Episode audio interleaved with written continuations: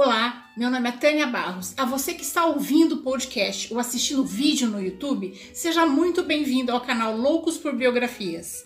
Hoje vamos conhecer um pouco da vida e da obra de Cora Coralina. Ela foi uma poetisa e contista brasileira, escritora das coisas simples do cotidiano recebeu elogios de Carlos Drummond de Andrade e se tornou reconhecida nacionalmente como uma das mais importantes escritoras contemporâneas do nosso país. Mais uma brasileira que vale a pena conhecermos a história. Cora Coralina é o pseudônimo de Ana Lins de Guimarães Peixoto. Aninha, como era chamada, nasceu no dia 20 de agosto de 1889, filha do desembargador Francisco Lins de Paula Guimarães Peixoto e de Jacinta Luiza de Couto Brandão. O casal já tinha duas outras filhas. Quando ela tinha apenas um mês, o seu pai faleceu. O retrato dele morto é, ficava pendurado na, na, parede de sua casa. Era um costume comum na época, assim como o retrato de Padim Cícero e de Lampião, para lembrar as raízes fortes do pai e da mãe. A infância de Cora Coralina foi, foi num casarão velho, comprado ainda quando seu avô era criança, ao lado do, do Rio Vermelho, a casa velha da Ponte da Lapa, imaginário de Cora Coralina.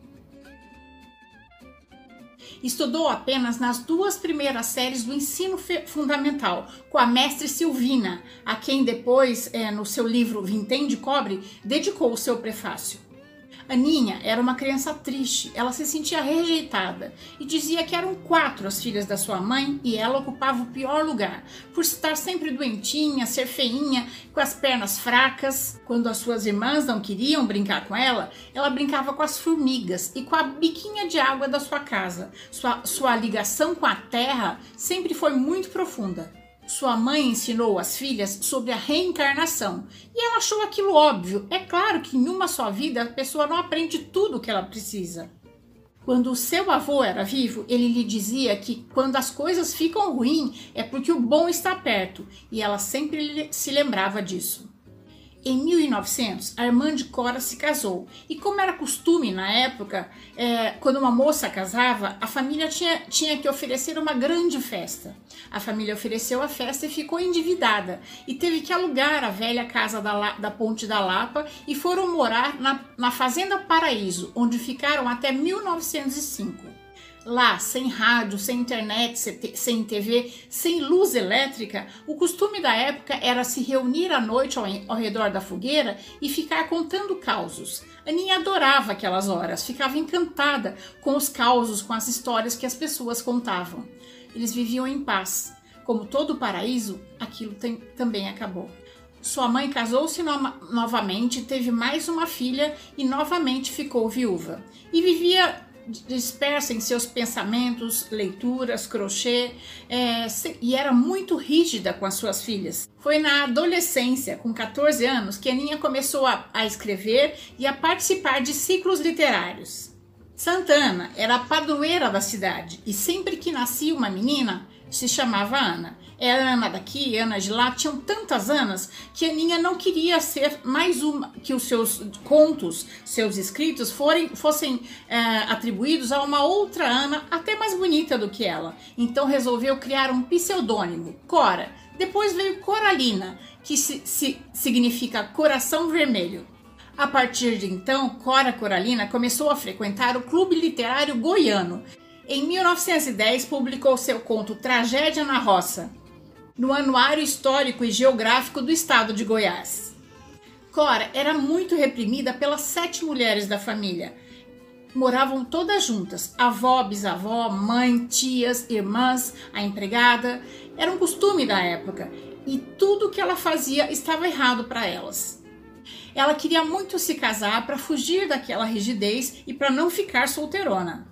Quatro anos após ter entrado para o mundo literário, se apaixonou pelo advogado Cantídio Tolentino de Figueiredo Bretas, 22 anos mais velho do que ela, e engravidou. Sua família foi totalmente contra o, o, o casamento porque ele era divorciado.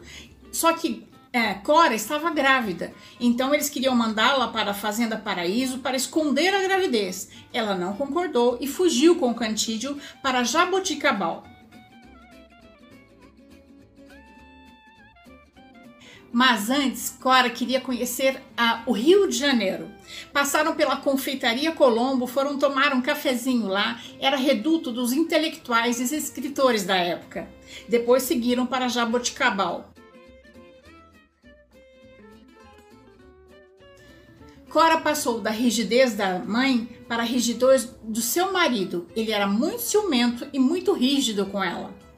A escritora saiu de cena e entrou em cena a mãe, a dona de casa e a esposa. O casal teve seis filhos: Vicenza, Cantídio, Isias, Enéas, Paraguaçu e Isis. Isis e Enéas morreram logo depois de nascer.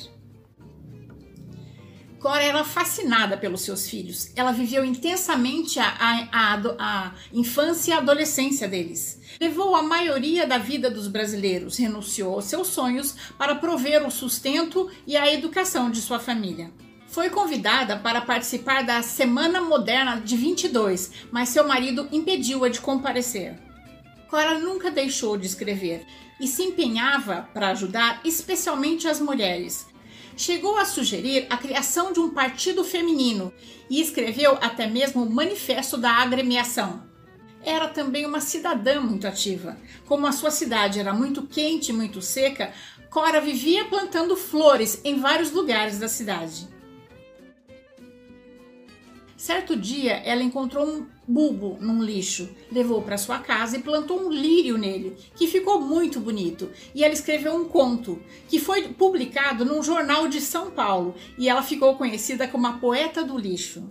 Ajudou a construir com dinheiro e fazendo paredes o asilo de São Vicente de Paula em Jaboticabal. Em 1929, a família mudou-se para São Paulo, onde o seu filho Cantídio participou da Revolução Constitucionalista de 1932. A revolução tinha por objetivo derrubar o, o, governo provisório de Getúlio Vargas e convocar uma nova Assembleia Nacional Constituinte. Já temos vídeo no canal sobre essa revolução. Em 1934, seu marido faleceu e Cora se viu numa situação difícil. Naquela época não existia pensão para viúvas e seu marido a deixou sem condições financeiras. Cora conheceu o, o editor José Olímpio e passou a, a, a vender livros de porta em porta para sustentar seus quatro filhos. Cora Coragem devia ser o nome dessa mulher, que quando ela estava mais sofrendo é que a sua força vinha como um vulcão. Um dia ela estava muito cansada de carregar aquelas sacolas cheias de livros e entrou na igreja do Calvário para descansar e orar um pouco. Olhou para o crucifixo e disse: Eu estou cansada. Saiu da igreja e tinha uma senhora sentada na, no, no, nos degraus da igreja. Ela olhou para a senhora e falou: Tá tudo bem? A senhora precisa de alguma coisa? A mulher olhou para ela e disse: Eu estou cansada. Aí ela percebeu que existiam pessoas bem piores do que a condição que ela estava e levou a mulher para casa dela, deu comida, deu banho e reintegrou a mulher na família dela. E nunca mais fez um juramento de que nunca mais, a partir daquele dia, enquanto ela tivesse saúde para trabalhar e condições para sustentar seu filho, ela diria que estava cansada. Em 1936, Cora mudou-se para Penápolis, entrou para a Ordem Terceira de São Francisco, recebeu o hábito e denominou-se Irmã, Irmã Conceição. E seguiu os, os ensinamentos de São Francisco de servidão e humildade pelo resto da vida. Abriu uma loja onde vendia tecidos, roupas, chamada Casa Borboleta liderou os comerciantes e ajudou a fazer o Estatuto Comercial de Penápolis e ajudou a diversificar o comércio de Penápolis, trazendo para os penapolenses mais diversidade de produtos e serviços. Passou a escrever para o jornal O Penapolense.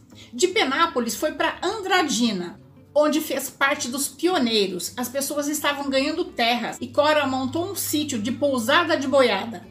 Em Andradina, Cora escrevia para o Jornal da Cidade e se candidatou a vereadora em 1951. Por onde passou, Cora Coralina semeou cultura, amor e solidariedade. Em 1956, sem muitos recursos, deixou para trás seus filhos, noras, netos, bisnetos e voltou sozinha para Goiás para ser a inventariante dos bens do seu pai. Ela não tinha a intenção de ficar, mas deu de cara com as suas origens, com as suas memórias de menina. Ela disse, vestida de cabelo branco, voltei sozinha à casa velha da Ponte da Lapa.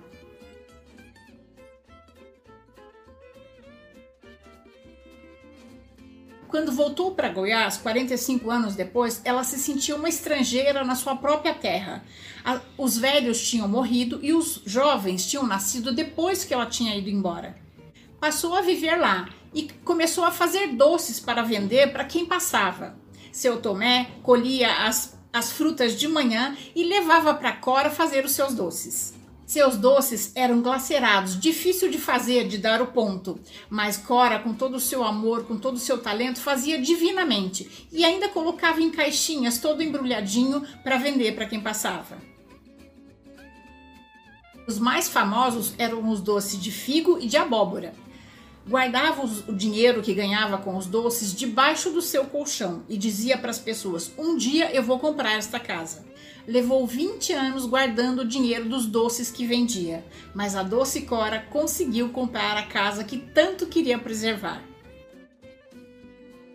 Mas a poesia andava procurando uma menina boba que morava na cidade de Goiás e um dia elas se encontraram. E a poesia perguntou: Você é a Ninha, aquela menina feia que mora na casa velha da Ponte da Lapa? E Cora respondeu: Sim, sou eu. E a poesia lhe disse: Então era você mesmo que eu estava procurando. Cora e a poesia deram as mãos e a partir de então ela nunca mais deixou de escrever poesias. Contava as suas poesias para quem ia comprar os seus doces e ficou conhecida como a doceira poeta. Ela dizia para as pessoas: de dia eu faço doces para ganhar o meu sustento e à noite eu faço o que a minha alma gosta, escrevo poesias. Quando estava com 70 anos, Cora resolveu publicar o seu primeiro livro e entrou para uma escola de datilografia. Quando havia terminado de datilografar o manuscrito do seu livro O Poema dos Becos de Goiás e Histórias Mais, levou para ser publicado para, pela editora José Olímpio, onde ela tinha trabalhado anos atrás. Cora fazia uma poesia que contava com o coração. Ela, ela prezava mais a mensagem do que a forma. Ela tinha a preocupação de compreender o mundo que ela vivia e o seu papel nele. Buscava enriquecer o seu espírito com as respostas simples que encontrava no seu cotidiano. Em 1976, lançou seu segundo livro, Meu Livro de Cordel. Em 1979, após ler um de seus livros, o poeta Carlos Drummond de Andrade elogiou a obra no Jornal do Brasil, qualificando-o de comovedor. Disse que Cora transformou o simples em nobre em suas poesias e tornou Cora famosa aos 90 anos. Drummond de Andrade disse: Cora Coralina, eu não tenho o seu endereço. Escrevo essas palavras esperando que o vento leve-a às suas mãos. Admiro e amo você como alguém que vive em estado de graça com a poesia. Seu livro é um encanto, seu verso é água corrente, seu lirismo tem a força e a delicadeza das coisas naturais. Ah, você me dá saudade de Minas Gerais, tão irmã do seu Goiás. Dá alegria na gente saber que existe bem no coração do Brasil alguém chamado Cora Coralina. Ele ainda disse: Cora Coralina Cora Coralina, esse nome eu não inventei, existe mesmo. É de uma mulher que vive em Goiás. Cora Coralina, tão gostoso pronunciar esse nome. Cora Coralina, para mim, é a pessoa mais importante de Goiás. Mais do que o governador, mais do que os homens ricos e influentes do estado. Entretanto, ela é apenas uma velhinha, sem posses, rica apenas de sua poesia, de sua invenção e identificada com a vida como ela é. Na estrada de Cora passam o Brasil velho e o atual, as crianças e os miseráveis de hoje. Em 82, Cora Coralina recebeu o título de honoris causa da Universidade de Goiás. Honoris causa é em latim, em português seria por causa da honra. Esse título é concedido por universitárias não necessariamente a pessoas que têm diploma universitário, mas para alguém que tenha se destacado em alguma área.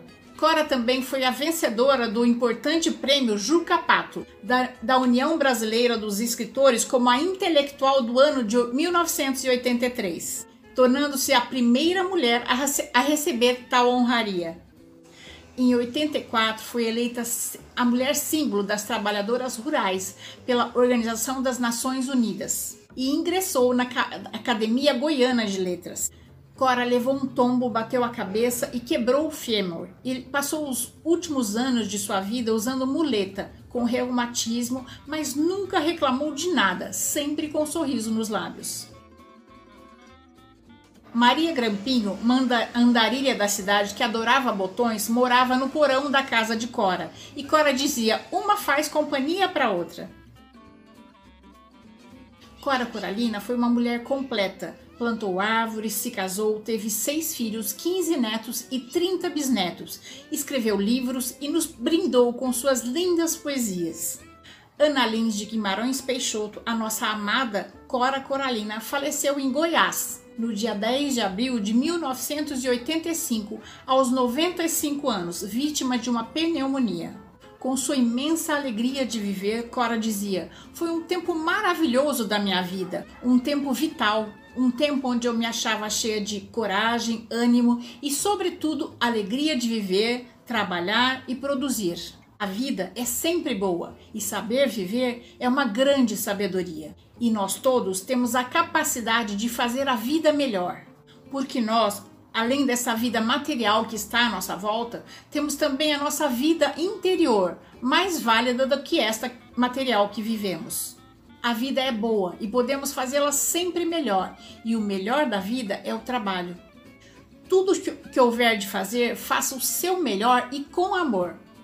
Tudo o que é bem feito é digno de ser feito e eleva o seu nome e, sobretudo, o seu espírito, pela consciência de ter feito bem feito. Eu sou aquela mulher que o mundo muito ensinou, ensinou a amar a vida, não desistir da luta, recomeçar na derrota, renunciar a palavras e pensamentos negativos, acreditar nos valores humanos e ser otimista. Creio na força que vai ligando a família humana numa corrente luminosa de fraternidade universal. Creio na solidariedade humana, creio na superação dos erros e da angústia do presente. Aprendi que mais vale lutar do que recolher tudo fácil, antes acreditar do que duvidar. Após sua morte, seus amigos e parentes se reuniram e, e transformaram a casa de Cora no Museu Cora Coralina, para homenagear sua história de vida e sua, sua trajetória literária. Em 2001, sua casa na cidade de Goiás foi reconhecida pelo, pela Unesco como Patrimônio Histórico da Humanidade.